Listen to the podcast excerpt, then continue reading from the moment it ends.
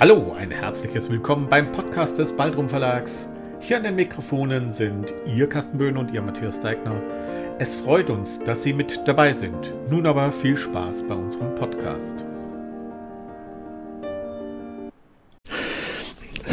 Nein, ich bin nicht nur Tontechniker. Heute in unserem Podcast sitzen wir in Marburg im Rosengarten. Es ist wunderbares Wetter, es ist nicht zu heiß, es ist nicht zu kalt. Wir sitzen hier ganz entspannt, haben unsere Ruhe. Heute unterhalten wir uns in Marburg mit Katrin Thiemann über ihr Buch in der, aus, in der zweiten Reihe. Ich verwechsel immer aus der zweiten Reihe. In der zweiten, versehen wir es einfach. Ein wunderbares Buch, eine Familiengeschichte, ein Frauenbuch und eine Geschichte über die deutsche Nation.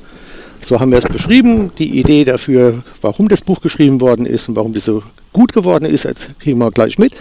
Zu Gast heute, weil wir nämlich heute mehrere Folgen aufnehmen, Martina Raguse, den meisten hier auch bekannt aus vielen Büchern, die viele Kurzgeschichten bei uns schon eingebracht hat im Baldrum Verlag. Herzlich willkommen, ihr zwei. Hallo Carsten. Danke für die Einladung. Mhm. Gut. Es ist eine Premiere, weil beide jetzt hier bei uns noch nie waren und nicht so viel Übung haben, aber das hatten wir früher auch nicht, also ist alles ganz entspannt, alles gut. Wir trinken jetzt um 11 Uhr keinen Whisky, weil das ist mal wieder zu früh. Wir trinken gerade ganz gemütlichen Kaffee und lassen es uns hier gut gehen an der frischen Luft. Und jetzt sind wir mal gespannt, was in der nächsten Zeit auf uns zukommt. Katrin, du hast ein Buch geschrieben, das ist jetzt schon anderthalb, zwei Jahre fast her, wo ich es gelesen habe. Deswegen sehen wir nach, dass ich jetzt die Feinheiten nicht mehr kenne. Du kennst ein Buch wesentlich besser wie wir. Dafür ist die Martina da, die hat es auch mal gelesen und die weiß noch einiges. Und wir werden uns jetzt über dein Buch unterhalten. Und auch in dem Rahmen, weil du ein ausführlichen und sehr kompakten Roman geschrieben hast und trotzdem so viele Seiten aufs Papier gebracht hast, die nie langweilig werden beim Lesen, was viele dicke Romane leider sind. Ne? Aber in dem Fall ist es nicht so. 700 Seiten, ein fetter Roman und man kann 400 streichen. Bei dir ist es definitiv so, da ist jede Seite so, wie sie ist, gut. Da gehört auch nichts gekürzt, da gehört auch nichts dazugeschrieben, das ist perfekt. Vom Gefühl her, vom Lesen war das sehr rund. Meine Frau hat ihn auch gelesen, die traut sich nur nicht hier heute, die sitzt ein paar Meter weiter weg von uns irgendwo und hat keine Lust mal wieder, und jetzt wird sie sich ärgern, wenn sie das hört, mal als Leserin mal bei uns dabei zu sein. Dafür übernimmt Martina die Rolle. Das ist wunderbar. Romane schreiben ist nicht meins. Ich habe schon öfters erzählt, ich bin ein großer Fan von Kurzgeschichten und als wir uns gestern getroffen haben, habe ich gehört, das seid ihr beide auch. Und trotzdem ist es faszinierend, dass wir hier jemanden haben, der einen Roman geschrieben hat und das auch sehr rund und ich keine Ahnung habe, wie das geht. Nehmen wir das mal zum Thema, wie man Romane schreibt, wie man sich vorbereitet, was man dafür tut, was so die Intention ist, dieses Buch zu schreiben. Jetzt habe ich ganz viele Fragen gestellt. Jetzt leg mal los. Ja, lieber Carsten, ich weiß auch nicht, wie man einen Roman schreibt. Muss ich ganz offen sagen. Der ist zu mir gepurzelt gekommen, ohne äh, dass ich es wollte. Und ist ein Pandemiegeschenk vor allem für mich ein ganz großes Pandemiegeschenk. Ohne die Pandemie hätte ich es nicht geschafft, den zu schreiben. Also die kamen für mich zum richtigen Zeitpunkt, was diesen Aspekt betrifft. Ja, wie ich dazu gekommen bin. Ich bin, oder ich muss anders anfangen, mein Großvater ist ein Mann mit Haltung gewesen und er war in der bekennenden Kirche im Widerstand als Pastor an der holländischen Grenze oben und äh, ist deswegen auch verhaftet worden und war im Konzentrationslager Buchenwald. Und alle reden über meinen Großvater. Mhm. In der Familie sind alle ganz stolz auf meinen Großvater. Ähm, kann man ja auch sein, also ist ja auch durchaus ein Thema. Das Titelbild von dem Buch ist aus Buchenwald. Genau. genau. Block 34 ähm, steht auf einem, auf einem Steinwürfel das ist das, was übrig geblieben ist in, dem, in der Gedenkstätte Buchenwald äh, von jedem einzelnen Block, die durchnummeriert waren. Mhm. Block heißt, äh, das waren Baracken, wo die Menschen dann ja. übernachtet haben auf irgendwelchen kärglichen Pritschen. Und ich bin dort gewesen im Herbst, im Oktober 2019 zusammen mit meiner Cousine und meinem Bruder. Wir wollten da mal hin und mal gucken, was das für ein Ort war, wo mein oder unser Großvater inhaftiert war. Und äh, während ich da so stand an diesem Stein, habe ich irgendwie gedacht, tja, er war hier und was war mit der Oma so lange? Die Oma war zu diesem Zeitpunkt mit dem achten Kind schwanger. Und das ist ja eigentlich eine Situation, in der eine Schwangere ein Nest braucht. Stattdessen war Kriegsbeginn, Hunger, der Mann war weg, Sie wusste nicht, wie geht das Ganze weiter und das war schon eine sehr beängstigende Situation. Und ich habe mich dann gefragt, wie hat sie das geschafft? Wie hat sie es geschafft? Wer hat ihr geholfen? Wie hat sie das nervlich durchgehalten? Ähm, wie hat sie das gemacht? Im Pfarrhaus kann man ja nicht wohnen bleiben, wenn der Hausherr nicht mehr arbeitet und so weiter. Solche Fragen habe ich mir gestellt, ähm, ohne Antwort. Und dann hatten wir vier Wochen später zufällig ein großes Familientreffen. Und in diesem Familientreffen, zu diesem Familientreffen brachte eine andere Cousine zwei große Wäschekörbe voll mit Briefen, mit Dokumenten, mit Fotos, mit allem Möglichen. Und die habe ich dann gleich mit nach Hause genommen, habe gedacht, Mensch, da wühl dich doch mal durch. Habe mich da durchgewühlt, habe Wochen damit verbracht, tatsächlich über Weihnachten, diese dunklen Tage. War dir damals schon bewusst, dass da ein Buch draus wird? Nein, gar nicht. Aber ich habe gedacht, ach, ich gucke mal, was ich für meine Kinder aufschreiben kann, damit die was Mhm. über ihre Wurzeln wissen. Und natürlich, weil es mich interessiert hat. Nein, an ein Buch war gar nicht zu denken. Ich musste dann im Februar auch mal vier Wochen Pause machen, weil was ich da so alles recherchiert habe, das war schon schrecklich. War wirklich schrecklich und mir wurde dann irgendwann mal bewusst, boah, es geht hier nicht um irgendeine Familie, es geht um deine Familie. Und da musste ich wirklich Pause machen, um das sacken zu lassen und mich da irgendwie mit neu zu sortieren und auch dann eine Art Distanz dazu zu finden, damit ich weitermachen kann. Und dann habe ich weitergemacht und 14 Tage später fing die Pandemie an. Und diese Pandemie, die hat mir so viel Zeit geschenkt, weil nichts mehr ging außer Arbeiten. Und dann habe ich angefangen aufzuschreiben und nicht mehr aufgehört. Und irgendwann habe ich gedacht, boah, jetzt hast du so viele schöne Sachen. Und dann kam unser Treffen. Der Lockdown löste sich ein wenig auf. Wir Schreiberlinge konnten uns wieder treffen. Und dann habe ich euch mal was vorgelesen. Die Verhaftungsszene von meinem Großvater. Also wir reden jetzt gerade von der Baldrum-Truppe. Ja, von der Baldrum-Truppe, genau. Alles gut. Wir haben uns das erste Mal, es war ganz knapp nach der Eröffnung des Lockdowns, durften wir uns wieder treffen. Schön. Dann habe ich vorgelesen und äh, was haltet ihr davon? Und dann kam der Matthias hinterher auf mich zu und hat gesagt, hast du eigentlich schon einen Verleger? Sag ich, nee, habe ich noch nicht. Und dachte, So dann ist er, hast ne? du jetzt einen. Fishing, ne? Ja. das kann er ja wirklich gut, ne? Dann hast du jetzt einen, hat er gesagt. Und Der ja, Autorenmacher. Ja, ja. ja, das war echt, das war für mich der magische Satz. Das war der magische Satz. Hey Matthias, wenn du das nachher hörst, vielen Dank dafür. Ne? Ja, aber hallo, Matthias. Also er bewirkt auch Gutes, wenn er nicht anwesend ist. Ja, das genau. machst du aber nicht zum Dauerzustand, du fauler Sack. Nee, nee. Nein, er, damals alles war er gut. ja anwesend. ja. Ihr seid schon eine besondere Truppe, aber da kommen wir ja in dem früheren Podcast noch Ja. drauf. Kann man ja nachhören. Ne? Das stimmt, aber die restlichen Fragen habe ich schon wieder vergessen, die du mir gestellt hast. Ach Gott, ich auch. Macht ja keinen Kopf. Gut. Wie hat sich die Struktur in dem Buch dann eröffnet? Wie bist du an das Thema dran gegangen? Du hast die Briefe gelesen, hast durch die Briefe ja automatisch eine Stück Chronologie, ne, weil du ja da eine Geschichte ja hast, weil du ja, gehe ich mal davon aus, wenn es in den verschiedenen Briefen gibt es ja eine Entwicklung, ne, was da ja geschehen ist. Ne? Damit hast du einen leichten roten Faden ja schon Genau. gehabt. Und Ne? es gab ja, es ist ja eine fertige Geschichte. Ich musste keinen Plot erfinden. Mhm. Ne, sondern ich musste mich einfach nur noch entlanghangeln an dem, was ich so fand. Und das in eine Chronologie bringen. Äh, was ich dann gemacht habe, irgendwann mal, als es für mich auch absolut über, äh, ähm, unübersichtlich wurde, da habe ich mich erinnert an eine Dozentin, die wir in dem Jahr davor hatten, oder zwei Jahre davor, weiß nicht mehr genau, die Ilona. Die hat äh, erzählt, dass sie, als sie ihren, den, den Roman über ihre Mutter, glaube ich, geschrieben hat, ähm, dass sie alles auf Karteikärtchen geschrieben hat, in Mhm. verschiedenen Farben.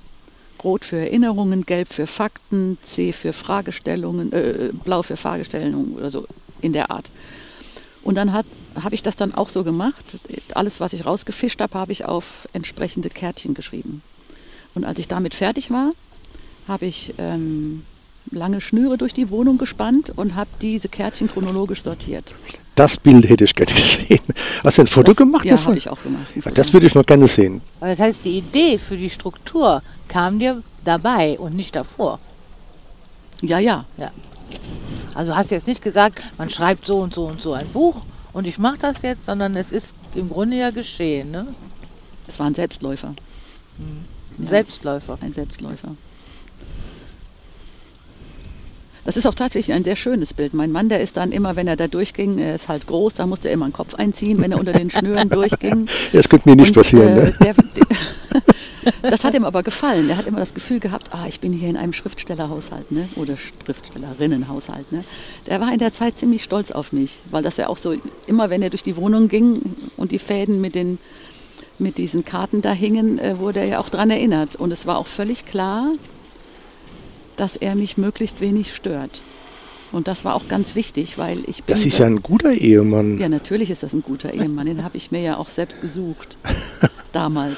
Ja, natürlich ist er ein richtig guter Ehemann. Ähm, ich habe so gemerkt, ich saß dann am Schreibtisch zwischen diesen Fäden und war in der Geschichte wirklich fünf Stockwerke tiefer. Und wenn er dann mal kurz den Kopf reinstreckte, soll ich dir was vom Einkaufen mitbringen, Zip, war ich wieder oben. Ne? Das hat dann wieder eine Viertelstunde gebraucht, bis ich wieder in der Geschichte war und da weitermachen konnte. Äh, und dann klingelt das Tele Telefon, zack, war ich wieder oben. Und das war so ein Prozess für uns beide, das auch zu lernen, dass er mich in Ruhe lässt, mhm. auch wirklich. Und das hat er auch ganz wirklich, wirklich toll gemacht. Danke, danke, danke. Wirklich ist gut. Aber es war auch ein Prozess im Vorfeld. Ne? Wie lange hat es gebraucht? Vom Anfang bis zum Punkt, wo du gesagt hast, jetzt ist gut? Das Buch? Ja. Also angefangen zu schreiben habe ich ja im Februar.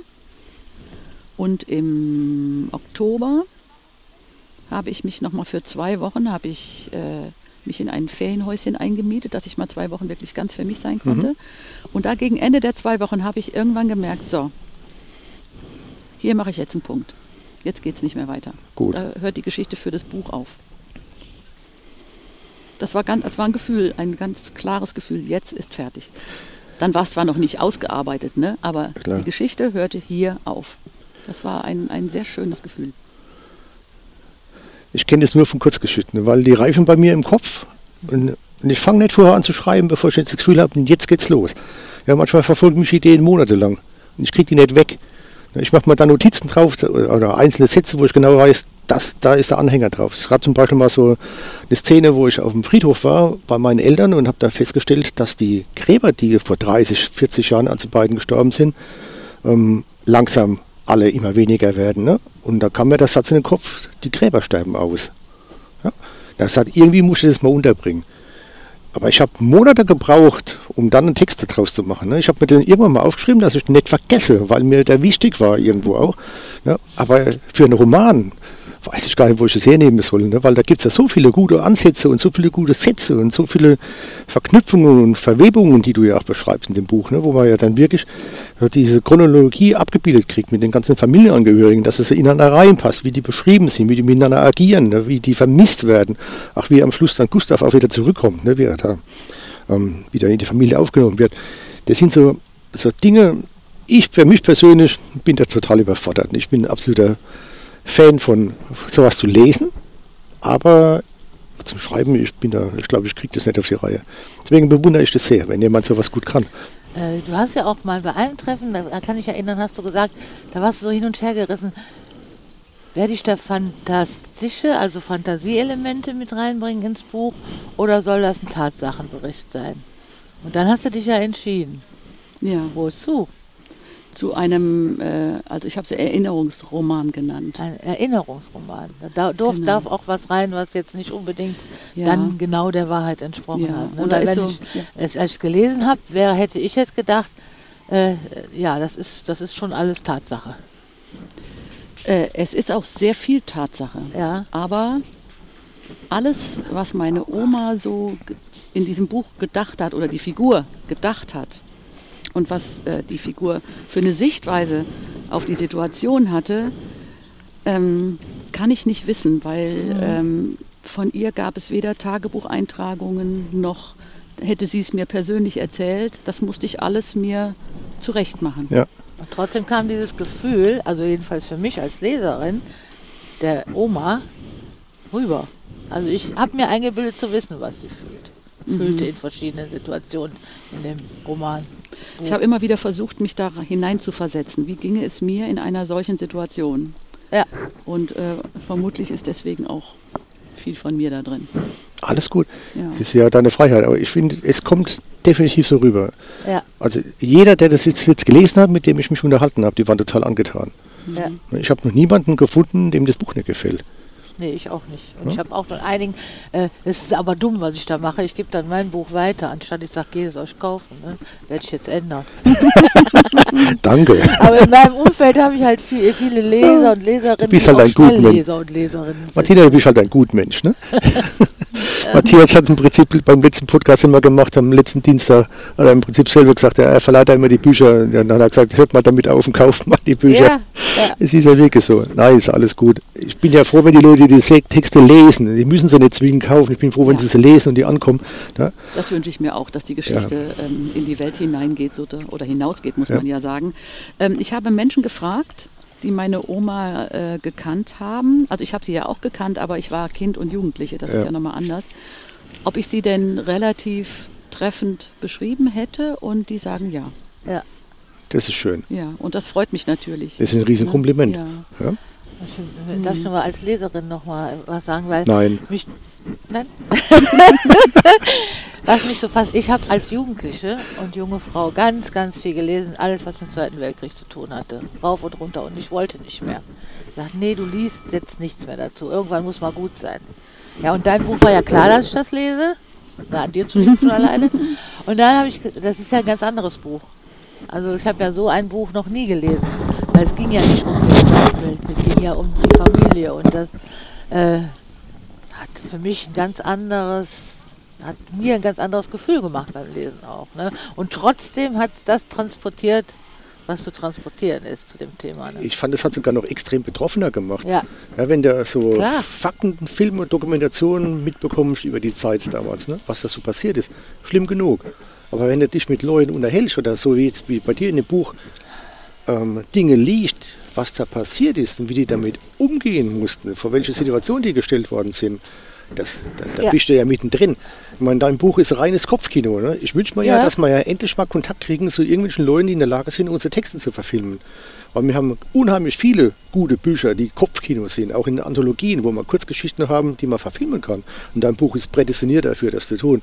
ja finde Ja. ich auch, auf jeden Fall. Wir sind ja schon dran zu, zu backern. Ne? Ich habe mit dem ZDF und ARD schon Kontakt aufgenommen, aber die wollen dann beim kleinen Fernsehspiel wollen die eigentlich nur Regisseure haben, die Kontakt haben oder Drehbuchautoren, die das schon machen. Jetzt versuche ich mal dran zu kommen, wie man an die Leute kommt, die mit denen in Kontakt stehen, die die sowas verfilmen. Also, ja, die sich auch mal was Neues trauen. ja, ist ne? mal was Zähes, aber es, wir werden es irgendwann mal, mal hinkriegen. Wir haben ja lange Laufzeiten von den Verträgen und wenn es nur vier, fünf Jahre dauert, dann ist es halt so. Aber ich denke, wir werden das irgendwann mal auch sehen. Ja, und das würde ich mir extrem wünschen, weil Wir das, sind alle zur Premiere eingeladen. Roter Teppich, ne? Auf roten Teppich. Ja, ich genau. laufe dann hinten rum rein, weil ich mag keine roten Teppiche. Das ist steh schlimm- drauf. Nein, das ist schlimm genug, wenn die Leute mich hören müssen. Die müssen mich dann noch sehen. Das ist alles gut. Nein, es gibt aber Menschen, es muss Menschen geben, die im Hintergrund arbeiten. Ich Ja. bin's nicht. Und Matthias ist der, der im Vordergrund ist. Ich bin im Hintergrund, es ist alles gut. Nein, aber das sind, wir haben so viele gute Texte und so viele gute Bücher. Aber deins ist eins, wo ich mir wirklich sehr, sehr, sehr wünsche. Und ich werde so lange dran arbeiten, bis wir das hinkriegen, dass wir irgendjemanden kriegen, der dieses Buch auch verfilmt. Ja, weil es ist es wert. Ja, Du weißt, klar. dass es jetzt ganz viele Zeugen gibt, ne? Die steht da dazu. ja? Wir haben einiges. Finn Lorenzens Der einfache Weg ist eine Kriminalgeschichte mit offenem Ende. Und wenn man am Schluss nicht weiß, wer jetzt wirklich am Schluss derjenige ist, der jemanden unter Umständen umgebracht hat, ist ja nicht mehr sicher, ob derjenige wirklich nicht mehr lebt. Ja, aber auch das ist eine Geschichte, die kann man wunderbar filmen. Oder von Katja Deschaloub, diese Coming-out-Geschichte, wo die jungen Mädchen da um 16 vieles Schrott erleben ne, in ihrem Leben, ne, mit Drogenmissbrauch und allem und Sexualität und Disco und was man hat, haben wir nicht gesehen. Da gibt es einiges, was man da wirklich bilderisch umstellen kann. Und das macht mir einfach Spaß, wenn ich ein Buch habe und bin da drin. Ich fange da an zu lesen, das war bei dir so, habe angefangen zu lesen und war drin. Ja, da will man gar nicht mehr aufhören Ja. Nicht mal weglegen. Obwohl ich kein Freund bin von langen Büchern. Ich bin ein Freund von kurzen Texten beim Schreiben, so wie ihr zwei ja auch. Beim Lesen allemal, weil ich bin sehr müde abends als. Und ich muss mir dann mir immer die Zeit nehmen, das zu machen. Und ich bin dankbar darum, dass ich in dem Fall sogar das lesen muss. Ja, ja. Ja? Weil ich bin ja gezwungen, es zu lesen, weil man es ja korrigieren und lektorieren und dann sich mit dem Buch ja intensiv auseinandersetzen. Aber dann ist es schwierig, nicht weiterzulesen, sondern dieses, ähm, diese Sicht des Korrektors oder des Lektors noch zu behalten. Ja?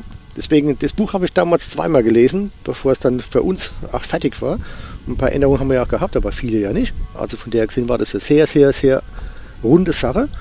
Es ist halt nur schade, dass ich jetzt gar nicht mehr so viel weiß, weil ich schon wieder so viel gelesen habe in der Zwischenzeit. Muss man wirklich Ja, nachsehen. ja. Ja, nicht böse. Das war übrigens auch ein Tipp von der, ähm, von der Dozentin, ähm, dass ich kleine Kapitel schreiben soll. Mhm. Weil die Menschen heutzutage lesefaul in Anführungsstrichen seien Da und gerne recht. von Kapitel zu Kapitel äh, verlockt werden wollen. Ja. Und dann habe ich das Buch nochmal wirklich eingeteilt und habe geguckt, wo kann ich ein neues Kapitel machen mit einer kurzen, knackigen Überschrift. Ja. Ähm, und das habe ich auch von anderen gehört, dass sie sich so entlang gehangen haben, auch abends, wenn sie müde im Bett sind, auch Ja. eins noch. Ja. Auch noch eins. Auch Genau. eins geht noch. Aber das ne? finde ich auch angenehm beim Lesen, muss ich wirklich sagen. Ja. Ich finde das ganz gut. Ach, jetzt kannst du zur Seite legen, jetzt fängt was Neues an und dann habe ich mich rumgedreht und dann habe ich mich wieder rumgedreht und habe das Neue wieder angefangen.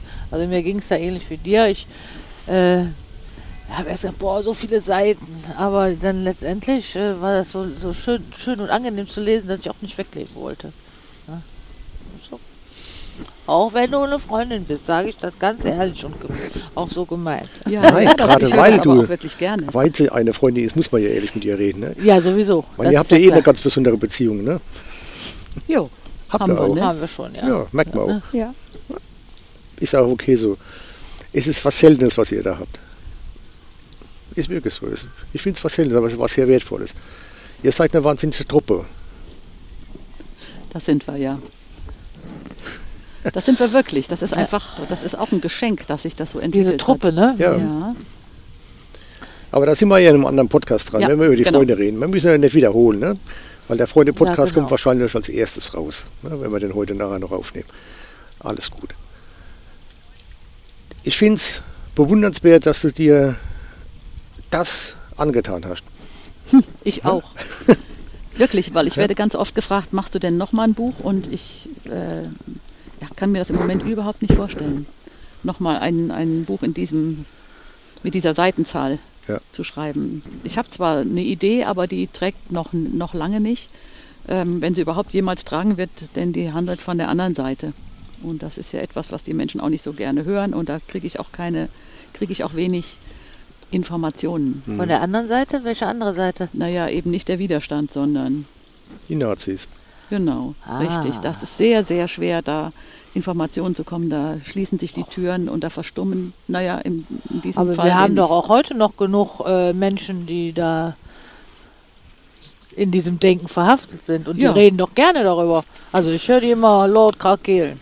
Ja, naja, ich meinte halt meine an, andere Oma. Aus der Familie. Ah, genau, in der Familie schließen sich die Türen. das ist Und, klar. ähm, aber ich, für mich persönlich wäre das eigentlich ausgewogen, wenn es, ähm, wenn ich beide Seiten mal für mich beleuchten könnte. da ist ja auch nochmal Ist die aber Frage, sehr viel, sehr viel schwieriger. Ich ist ja die Frage, das- wie viel Verständnis man auch aufbringen kann für Ja. die Menschen, die damals eben nicht in den Widerstand gegangen sind. Ja. Und ich als Jugendlicher habe meine Eltern so gepiesackt immer, weil ich, die sind auch nicht in den Widerstand gegangen und ich habe da ein unglaubliches Theater veranstaltet. Heute sehe ich das anders. Mhm.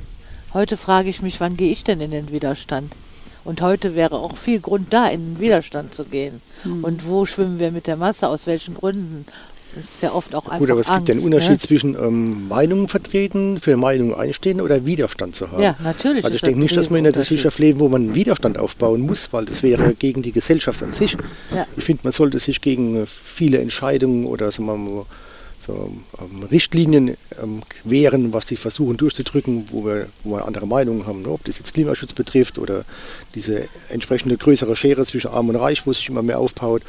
Ne, dass man die FDP nicht mehr wählen darf, dass man denen eigentlich die Parteilizenz entziehen sollte, meines Erachtens. Ne, und die, Ja, wir können uns alle an die schickt. eigene Nase packen. Ja, Das können wir. da, da Das rede ich ja nicht drüber weg, aber ich, bin ja, ich bin ja keine Partei, werde nicht gewählt, sondern wir müssen uns ja auch genauso verhalten. Aber das ist ja keine Entschuldigung, wenn man selbst nicht macht, dass man sowas wie die zulässt. Ne?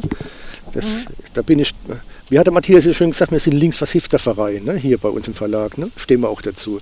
Also wer FDP wählt, tut mir leid, habe ich kein Verständnis dafür. Der hat nicht verstanden, was die, was die machen. Nur Neoliberalismus, und wer in die Geschichte mal früher geguckt hat, was die so getrieben haben und für was sie verantwortlich waren, wie viele Leute darunter geblutet und gelitten haben. Und in die Schiene möchte ich hier nicht mehr zurück. Da sollte man unseren sozialen Charakter in der Gesellschaft weiter pflegen, auch wenn es Geld kostet. Aber das macht keinen Sinn, so wie es im Moment gerade weitergeht. Deswegen Das- darf man die nicht wählen. Meines Erachtens. Gut, wir sind in einer Demokratie und jeder darf wählen, was er Genau. möchte. Ja, Das man muss- darf, möchte ich dann man darf auch rechts wählen, aber man muss Das- dafür ja das- gerade stehen, sich was anhören, muss wenn man dafür das macht. gerade stehen, Genau. ja. Aber die stehen ja nicht dafür gerade. Man muss ja genau. für alles gerade stehen, was Ja, man genau. tut. Und Irgendwann das, früher was man oder lässt. später. Ne? Ja. Das ist aber nur der eine Aspekt. Ähm, der andere Aspekt ist, dass ich dafür nochmal eine Pandemie bräuchte. Nee, bitte Haben wir nicht. ja noch. Nein, eben, wir haben ja genau. noch eine. Nein, es, es ist einfach so, dass diese geschenkte Zeit war ja das für mich einfach der Akku. Ja. Und ich wüsste im Moment gar nicht, wie ich das in meinem Leben unterbringen sollte, mit dieser Intensität dran zu arbeiten. Wobei ich es schwierig sehe. Also ich, ich kann das Ansinnen verstehen, die andere Seite zu beleuchten, aber ich habe da ein persönliches Problem mit, weil ich müsste im Prinzip ein sehr großes Verständnis dafür aufbringen, warum die so gehandelt haben. Das habe ich aber nicht. Aber vielleicht kannst du es bekommen, wenn du einzelne Geschichten hörst. Ich glaube auch, dass man das im Allgemeinen nicht kein Verständnis haben kann. Hm. Aber wenn man einzelne Geschichten hört und wenn die ehrlich beschrieben werden, glaube ich, ist es eher möglich, sowas zu verstehen. Ja, Also natürlich nicht zu verstehen, wenn jemand da äh, vielleicht sogar jemand äh, geschossen hat aus eigener Angst. Vielleicht sogar das. Ne? Es ginge mir ja dann auch mehr um eine Beschreibung. Ich habe ja auch hier bei, bei dem Buch in der zweiten Reihe nicht das Gefühl, mit Wertung gearbeitet zu haben, sondern ich Nee. habe mich in sie rein Ja. versetzt und, Ja.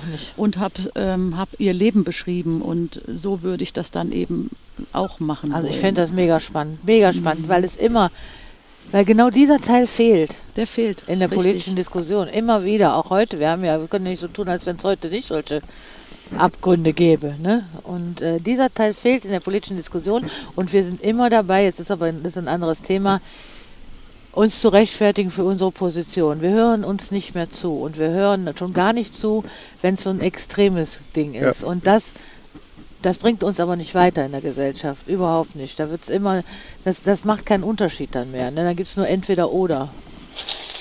es, Mach's! Ja, Ja, ich- dazu brauche ich aber Informationen. ja. Und da komme ich nicht ran. Das meinte ich damit, dass die Türen sich verschließen, wenn ich anfange zu fragen. Dann ist aber die Frage, wie kannst du fragen, damit die Türen Mhm. sich nicht verschließen? Es gibt ja vielleicht auch andere Leute im, Freundes- und Bekanntenkreis, die Ja, das zum Teil Martina. erlebt haben. Ne? Stimmt. Das ist aber auch nicht einfach in der eigenen Familie. Nein. Ja, ich bin ja da. Du bist ja da. ja. Sie ist eine Freundin. Ja, wir können da schon mal, äh, da durch meinen Beruf habe ich natürlich andere Fragetechniken oftmals, Ja. wo ich weiß, wenn ich jemanden erreichen will, weiß ich, wie Mach ich zu doch habe. Hypnosetherapie. Da kriegst du die Leute kriegst du zum Reden, ohne dass sie es mitkriegen. Ist auch gut. Nein, nein, die sollen das schon mitkriegen. Also ich Ah. arbeite nur transparent, niemals verdeckt. Alles gut. Es muss ja auch bei Weiben dann nicht so ein seitenreiches Buch sein. Es kann ja durchaus sein, dass es vielleicht bloß die Hälfte oder ein Drittel der Seitenanzahl hat, weil auch dann mit alles erzählt ist, was zu erzählen ist, aus der Sicht der Dinge. Hm. Weißt du, was ich meine? Man Ja, muss, ja, ich meine, du hast ja hier eine große Chronologie aufgebaut. Ne? Wenn ich die Ja. Zahlen jetzt noch einigermaßen im Kopf habe, geht es ja rückblickend von 1916 bis 44, 45. Mhm. Ja? Und ähm, die Sicht der Dinge, warum jemand eher so diese nationalsozialistische, faschistische, äh, Situation eher gelebt hat, warum das so war, da muss, da muss man ja in der 400 oder 500 Seiten drüber schreiben. Lange ja vielleicht so 250 oder 300 Seiten auch, ne? wenn es da mehr- nicht mehr Informationen gibt. Aber ich, Ja gut, aber ein Roman macht ja nicht die Seitenzahl aus, sondern der Inhalt. Ne? deswegen schreibe ich ja keine Kurzgeschichten. Also über Seitenzahlen brauchst du mal nichts zu schreiben. Ja, vielleicht lande ich dann doch bei der Kurzgeschichte. Nicht Ja. zu dem Thema, würde ich dir abraten. Nein, also Ja, ja. ich glaube, eine, Kurz kompakt, ne? eine Kurzgeschichte würde diesem Thema nicht gerecht werden. Genau. Das muss ich wirklich so sehen. Aber eine Novelle würde es vielleicht werden. Weil du hast hier einen Roman geschrieben, das ist ja keine Novelle mehr. Eine Novelle Mhm. ist ja bei 250 Seiten max in der Regel anzusiedeln und das würde vielleicht sogar reichen. Ne, als Gegenpart, ne, als Antidot zu dem, was du hier geschrieben hast und nach dem Mhm. Bezug dazu herstellst. Was aber hier äh, mir das ermöglicht hat, dass ich in die Tiefe, also ich persönlich in die Tiefe der Geschichte eintauchen konnte. Das, was ich eben beschrieben habe mit Ja, den vielen Ebenen. Genau. Wenn ich einmal da unten war, dann hat es geflutscht, dann, dann äh, lief der Text. Ja, aber das ist immer so. Und äh, wenn ich jetzt nur am Wochenende schreiben kann oder nur abends schreiben kann, weil der Alltag da ist, dann kann ich mir es im Moment noch nicht vorstellen. Aber Ja. vielleicht, wenn ich mal anfange, Genau, du hast ja auch, du hast ja ne? ganz anders angefangen. Ne? Mhm. Jetzt überlegst du, wie, jetzt gehst du auf einmal anders ran. Du überlegst, wie, wo, was. Ja. Hast ja gar nicht gemacht. Mhm. Du hast einfach recherchiert und irgendwann hast du gedacht, okay, schreib ich halt ein Buch. hm, Und vielleicht ist das, nee, nicht nur vielleicht, ich glaube, das ist deine Art zu schreiben. So rum wird es nicht funktionieren. ja, ich glaube auch. Nee, du sollst Ja. ja nicht verbiegen. Bleib doch wie du bist. Aber du hast ja auch einen Fundus an Briefen. Da schimmert ja vielleicht auch das eine oder andere, eine andere Meinung vielleicht mal durch. Je nachdem, was für Briefe du hast. Du meinst jetzt bei dem Buch in der zweiten Reihe? Ja, Da habe ich ja interessanterweise, oder natürlich nicht die Briefe, die meine Oma geschrieben hat, Ja. weil die sind ja alle in der Welt, Ja. sondern Antwortbriefe. Aber vielleicht gibt es da ja eine Möglichkeit, dran zu kommen. Ja, ich, ich habe zweimal gesagt, ich mache es nicht, aber ich merke jetzt schon beim Schreiben, ein bisschen ruft es mich. Doch. Ah, schön. Ja, und Ja. der Ruf wird lauter, glaub's mir. Ich werde dann den Matthias bitten, bei eurem nächsten Treffen dich darauf hinzuweisen, dass du dafür auch einen Verlag hast. Ne? Ja, okay. Ne? ja, Weil ist es ist dann sein Job, dafür zu sorgen, dass das Ja, Buch und dann bei ist uns es deiner dafür zu sorgen, dass er kommt. Nee, alles gut. Also Mhm. das würde mich sehr freuen. Ja, Eine Novelle könnte ausreichend sein. Wenn es mehr wird, ist es in Ordnung. Wenn Mhm. es weniger wird, wird's, ist es auch in Ordnung, weil Grenzen gibt es keine. Und Mhm. Man, hört, man fängt an und dann hört man auf, wenn es soweit ist. So viel habe ich Romanschreiben verstanden. warten wir es ab. Ja, Lassen hast- wir uns überraschen. Genau. du arbeitest nicht mit Papyrus. Nein, das habe ich da jetzt nicht gemacht, mit Papyrus zu arbeiten, sondern ich habe meinen Laptop aufgeklappt und Ja. habe einfach angefangen zu schreiben. Aber das würde ich beim nächsten Mal, würde ich das tatsächlich tun, weil ich glaube, das ist für das Ganze drumherum einfacher. Ne? Ja, also ich habe ähm, mich lange dagegen gewehrt, Papyrus zu holen, weil ich Kurzgeschichten gerne schreibe und Gedichte und da brauche ich das eigentlich nicht. Mhm. Matthias meinte, Papyrus ist ein wunderbarer Begleiter, wenn man Strukturen und ähm, Charaktere aufbaut. Ne? Weil man kann dort hinterlegen, wie derjenige aussieht. Ne? Man kann zum Beispiel beschreiben, wie die Martina aussieht, wenn die Martina Protagonist ist. Und Papyrus gleicht im Hintergrund ab. Wenn du über denjenigen schreibst, gleicht er ab. Hast du jetzt die richtige Augenfarbe erwischt? Hast du die richtige Körpergröße, richtige Haarfarbe erwischt? Stimmt das überhaupt? Ne? Gleichen die ab. Du kannst Strukturen aufbauen. Du kannst ähm, Systematiken aufbauen, wo du sagst, das ist ein roter Faden, wie die Geschichte laufen soll. Und der begleitet dich ja dabei. Das ersetzt ja die Karteikarten. Man, Ja. muss auch, man muss wirklich ganz gut überlegen oder man muss es vielleicht auch ausprobieren, um zu sehen, ist das mein Mittel? Also Ja. es gibt so viele Bücher, wie schreibt man, wie schreibt man lange Geschichten, wie schreibt man kurze Geschichten, wie schreibt man und wie schreibt man und wie schreibt man. Und aber wer ist Mann?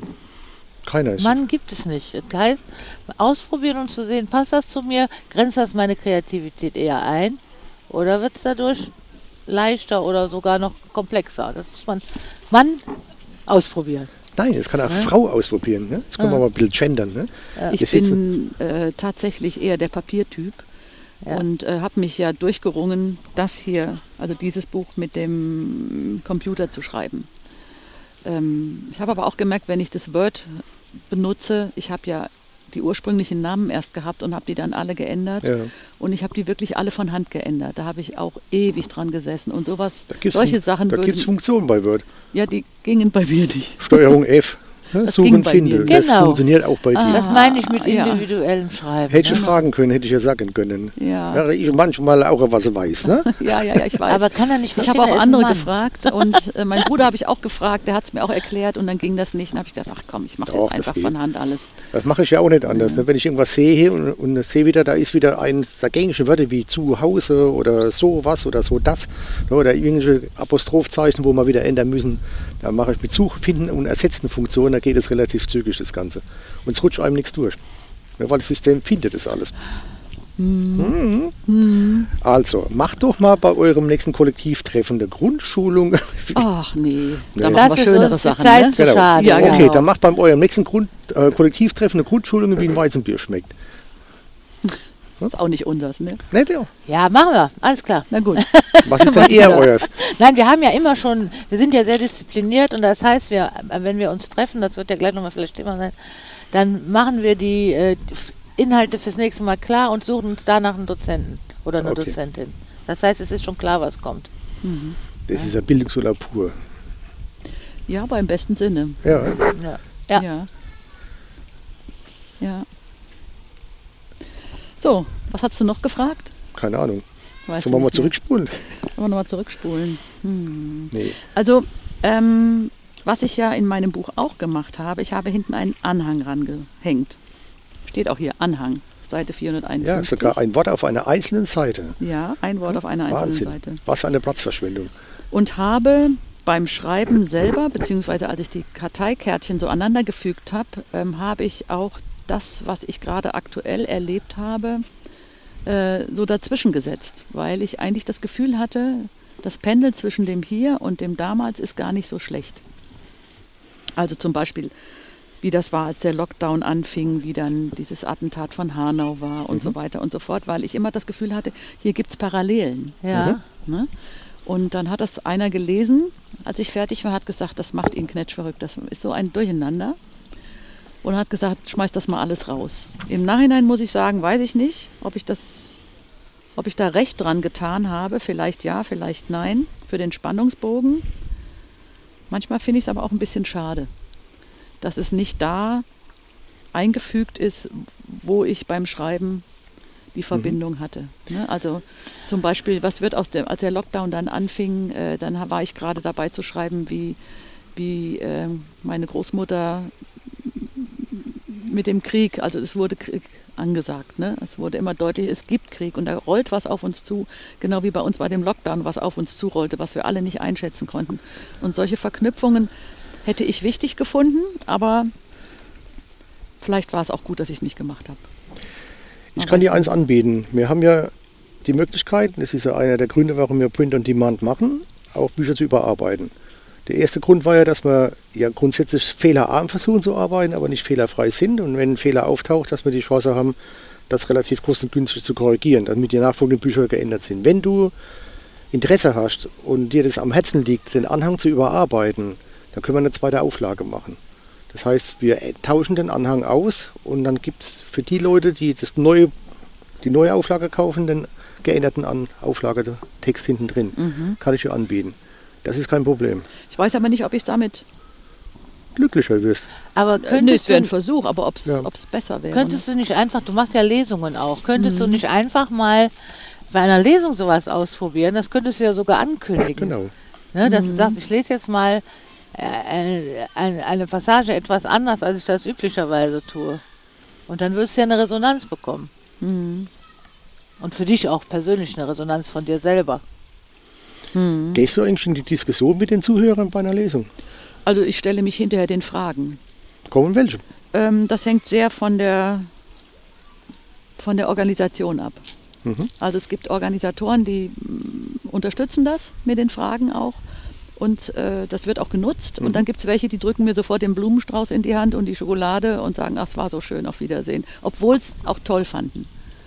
Weil sie vielleicht selber hinterher noch einen Termin haben oder Mhm. oder, Oder es nicht anders kennen. Ja. Oder es nicht anders kennen. Ja, genau. Also es ist wirklich sehr, sehr unterschiedlich. So interessant. Weil du bist eine der fleißigsten Leserinnen. Ja, also Lesungen, bis, äh, wie sagt man- wie sagt man das? Leseveranstalterin. Ah, genau, du bist eine derjenigen, die am meisten Lesungen abhält, was ich so mitkriege von unseren Autoren. Ich finde es extrem wichtig, das zu tun. Also du, du sorgst auch dafür, dass dein Buch unter die Leute kommt, dadurch auch sehr extrem. Ne? Also Ja, es ist mir auch ein Anliegen. Also Ja. die Pandemie war super fürs Schreiben, aber fürs, äh, Lesen für, fürs Bücher weitergeben war es leider erstmal gar nicht gut. Ja. Ne? Und deswegen habe ich jetzt den Sommer intensiv genutzt. Ich habe auch tatsächlich gedacht, was im ersten Jahr nicht verkauft wird, das wird nichts, weil Bücher haben eine kurze Halbwertszeit, weil so viele andere hinterherkommen. Mhm. Aber erstens, glaube ich, ist das bei diesem nicht unbedingt der Nein. Fall. Und zweitens hat der Ukraine-Krieg für mich auch nochmal dieses Buch neu aktualisiert. Ja. Ja. Wir werden alle dafür Sorge tragen, dass das Buch definitiv nicht vergessen wird. Hm. Ja? Wir werden alles dafür tun. Und deswegen werden wir auch versuchen, das ins Fernsehen zu kriegen. ja, Ich Bitte. bin da, ich bin da voll, der, voll der Meinung, dass es Zeit wird, dass man da einiges von dem, was wir hier gemacht haben, verfilmt werden muss. Ja? Und wenn ich am Schluss, wenn ich in Rente bin, noch eine Filmhochschule besuche und die ganze Sache selber veranstalte, ist mir dann auch egal. Ja? ob ich das noch erlebe? Ja, mal gut, Ja. so weit auseinander sind wir nicht. ja? Wir sind drei Jahre auseinander, wir beide. Mhm. Ach so, ja, Ja. dann habe ich doch die Hoffnung. Gut, Ja, sehe also- ich so alt aus oder du so jung? Ne? Wie habe ich das jetzt so verstehen? Ja, du wärst knackig und zackig. vollkommen klar. Hm. Ja, genau. Also sehe ich so alt aus, das hat mir noch keiner gesagt. Nee, das hast du jetzt verkehrt interpretiert. Wenn sie so knackig ist, dann kannst du ja gar nicht anders als alt aussehen. Also Kannst sehe du ich doch alt so. aus. Nein, natürlich nicht. Alles Da ich ja gar nichts falsch Ordnung da verstanden. rein in dieses Gedankenwirrwarr. Nein, perfekt. Was ich auch an Rückmeldungen bekommen habe, wie wichtig das sei, ähm, an den Schulen zu lesen. Das war allerdings vor dem Ukraine-Krieg. Jetzt haben wir ja alle Bilder ohne Ende ne? Ja, aber vielleicht über trotz, die Medien. Ich habe auch und genau aus dem Grund vielleicht erst recht. Ja? Ja, ich habe auch ähm, die Schulen alle angeschrieben. Eine hat sich mal zurückgemeldet, aber dann kann mir vorstellen, dass die Schulen gehört. sagen, die Kinder haben schon genug Angst jetzt gerade. Ne? Ja. Genau, habe ich auch gedacht. Also da nochmal ein Fass aufzumachen. Gut, aber auch der Krieg ist ja immer mal zu Ende und wenn es noch ein Jahr dauert, dann ist er Ja. trotzdem vorbei und das Buch gibt es ja noch länger. Dann kann man ja trotzdem wieder aufsetzen. Natürlich, Ne? grundsätzlich finde ich das auch ja. eine super gute Idee. Ja. Das Weil das ja, war voriges Jahr und die, ich glaube ja, dass die jungen Menschen, die, wo sehen die mal, außer mal im Fernsehen, ab und zu mal ein zerstörtes Gebäude. Ne? Ja. Und jetzt ist es echt viel, Ja. Hm. Also was wir- wir alle verkraften auch. Wir waren letztes Jahr in Lubmin in Urlaub gewesen an der Ostsee. Das war das erste Mal, dass wir da oben waren und sind auf dem Weg zurück über Oranienburg gefahren und da in das KZ reingegangen. Das war das erste, was ich besucht habe. Und dass wir da unbedingt reingehen wollten, lag auch mit an dem Buch, weil ich das mal nicht nur von den Fernsehbildern her sehen wollte, sondern auch dieses Gefühl mal live erleben, wie das so ist, wenn man auf diesem Gelände steht und ein leichtes Bild darüber bekommt. War sehr bedrückend und es wird auch nicht die letzte Konzentrationslageranlage gewesen sein, die ich in meinem Leben besuchen werde. Und das verstärkt noch immer, wie die Menschen gelitten haben darunter. Also wenn man so diese Aufbau der Strukturen das sieht, wie, was die da gemacht haben, was wir eine perverse Misch Missionerie, die gemacht haben, die Leute dazu vernichten, es ist, es ist so übel, wie die die Leute gequält haben. Und dass die Leute das überlebt haben, ist ein Wunder. Dass die Angehörigen das überlebt haben, ist ein Wunder. Und äh, was du in dem Buch leider erwähnst, aber was ja der Fall ist, ist das zeigt ja auch eine ganz starke Art der Resilienz. Ne? Das ist ja im Moment ja gerade so der Wort in aller Munde. Ich habe Jahre gebraucht, um zu verstehen, um was es da geht. In der Zwischenzeit weiß ich es. Liegt auch mit an dem Buch Niemals Vergebens von der Gudrun Heller, die in ihrem Buch über Resilienz schreibt. Und aufgrund der beiden Mädchen, die da drin beschrieben werden, ich jetzt wirklich endgültig verstanden habe, was Resilienz ist. Und als ich das Buch jetzt die letzten Tage wieder in die Hand genommen habe, um mich so ein bisschen aufzufrischen, gedanklich, um vorzubereiten für heute, ist mir das nochmal so richtig bewusst geworden. Also wenn das Buch nicht über Resilienz geht, dann weiß ich es auch nicht. Ja. Ja? ja, natürlich. Was ich toll finde, weil jetzt haben wir schon zwei sehr, sehr intensive Bücher über dieses Thema. Ja, und an die Nazi-Geschichte ist es auch und es ist auch eine Familiengeschichte. Es, es deckt so viel ab. Und Matthias hat ja gesagt, das erste Buch, was er bei uns rausbringt, wird ein Anti-Nazi-Buch sein. Das erzählt er mir schon vom ersten Tag an. Ne? Er hat es nicht fertig, er, er schreibt noch dran. Ne? Er hat noch so viele Themen, weil er so viele Interviews gemacht hat mit Menschen, die, die es auch betroffen hat, hat er im letzten Podcast auch erwähnt. Bin mal gespannt. Also es verdichtet sich immer mehr so die Themenschwerpunkte, die wir bei uns im Verlag haben und da bin ich ganz schön stolz drauf. Ich bin auch sehr dankbar, dass wir solche Leute wie euch haben. Ja? Weil wir könnten ja nicht leben, wenn wir solche tolle Bücher nicht hätten und so tolle Autoren. Ja? Ja, Die in der Lage sind, Leser zu begeistern. Und das ist ja genau das, was wir wollen. Und es ist ein besonderes Buch, das es auch verdient, da zu sein. Keine Frage, würde ich mal sagen. Ja, du musst es eh sagen. Ich muss es eh sagen, aber wir haben ja eine Leserin hier, die sagt es ja auch. Wir haben noch eine Leserin, die leider nicht zu Wort kommen will, weil sie da hinten mal ein anderes Buch gerade liest, in der Ecke. Das ist so ein Feigling, die Frau. Das ist der Hammer. Na, na, na. Doch. Es ist ja nicht so, dass ich noch ein viertes Mikrofon gehabt hätte. Ne? Also wir hätten jetzt wirklich eine große Runde aufmachen können. Man muss nicht alles machen, was der Ehemann macht. Nein, genau. Nein, muss er auch nicht. Macht sie sowieso nicht, deswegen sind wir ja so lange verheiratet. Das passt schon. Sie ist mal ein Regulativ und das ist ja gut so. Ne? Nein, wunderbar. Gut. In unserem Podcast gibt es als Tradition immer so, dass wir Lieder, nee, nee, wir fangen jetzt mit dem Buch noch an. Also mir wäre es ganz recht. Wir haben so in den letzten paar Male uns immer Gedanken drüber gemacht über andere Bücher oder andere Autoren, die unsere Gäste oder der Matthias, wenn er mal da ist, oder ich, wenn ich alleine bin, an unseren Hörern vorstellen, die jetzt nicht bei uns im Verlag erschienen sind. Also du könntest jetzt über Martina reden als Autorin, das ist auch vollkommen okay. Ja? Das ist vollkommen okay. Und deswegen meine Frage, welches Buch oder welchen Autor würdest du unseren Lesern empfehlen? Da kann ich ziemlich spontan sein. Ich habe Anfang der 80er Jahre in, dem, in der ähm, Frankfurter Rundschau einen, wie sagt man, Kettenroman gelesen, jeden Tag so einen kleinen Abschnitt. Ja, Und zwar war das von Marlene Haushofer Die Wand. Und das hat mich sehr beeindruckt mit meinen Anfang 20. Und ähm, weil auch diese, diese kleinen Etappen unglaublich viel Spannung gebracht haben. Ne? Und dann habe ich das nach ein paar Jahren, nach zehn Jahren, habe ich das mal im Buchladen gesehen, habe ich gedacht, oh, das kaufe ich mir, jetzt lese ich es nochmal am Stück. Und dann habe ich äh, es inzwischen bestimmt schon vier, fünf Mal gelesen. Das ist für mich ein so beeindruckendes Buch, wie sie äh, plötzlich Kennt ihr es? Die Nein. Wand, Marlene Haushofer. Äh, Sie, sie fährt in die Berge zu Freunden und die Freunde, die fahren noch mal kurz einkaufen und sie passt so lange auf den Hund auf und die kommen nicht wieder. Und dann macht sie sich auf den Weg äh, zu Fuß runter ins Tal und prallt an eine gläserne Wand. Ist es verfilmt worden? Ist auch verfilmt worden. Dann habe ich ja. was darüber gehört. Das kam vor Ja. anderthalb, zwei Jahren im Fernsehen Und sie, ja, und sie ist Mutterseelenallein mit dem Hund auf der Ja. Welt und merkt, wie da hinter der gläsernen Wand, da sieht sie auch Menschen, aber die sind wie versteinert Ja. und wie dann alles verfällt und also das Leben geht hinter der Wand nicht weiter, aber Bei in der ihr. Natur schon, Ja. aber bei, sie ist isoliert. Das Thema Isolation. Ein ganz großartiges Buch. Marlene Haushofer, Die Wand. Vielen Dank. Mhm. Musiktitel. Musiktitel. Was wünschst du dir denn? Ich wünsche mir von Erik Satie, ein Minimalist, Gymnopädie Nummer 1. Gymnopädie. ja, ich habe es gelesen. Das ist hochspannend. Klaviermusik. Ja, ist auch wunderschön. Ich habe es mir angehört und habe festgestellt, ich kannte den Titel vom Lesen her nicht, die Musik wohl.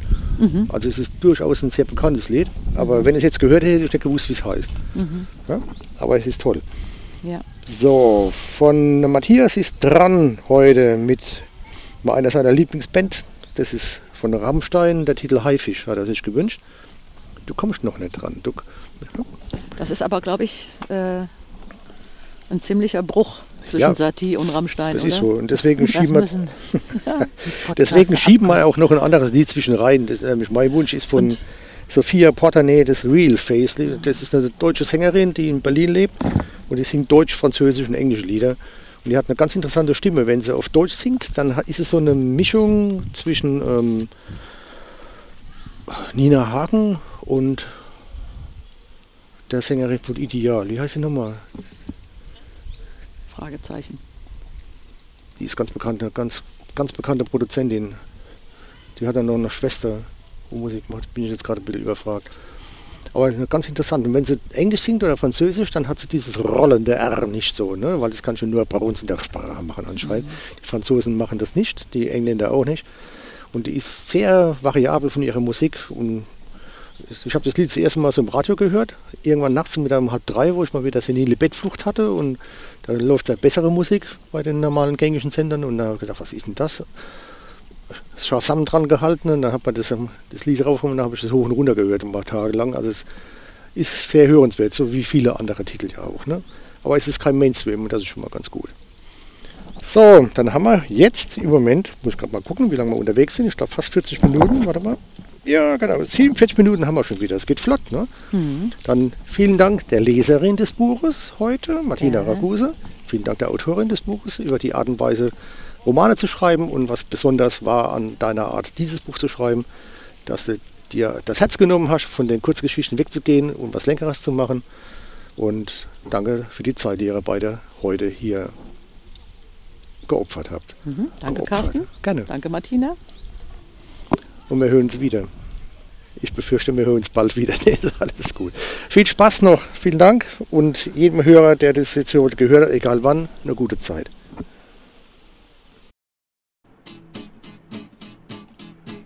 Das war schon wieder der Podcast des Baldrum Verlags. Wollen Sie uns eine Nachricht zu unserem Podcast zukommen lassen? Schreiben Sie uns an meinung@baldrum-verlag.de. Wenn Sie uns online besuchen wollen, finden Sie uns unter www.baldrum-verlag.de oder einfach bei Facebook nach Baldrum Verlag suchen. Bis zum nächsten Mal.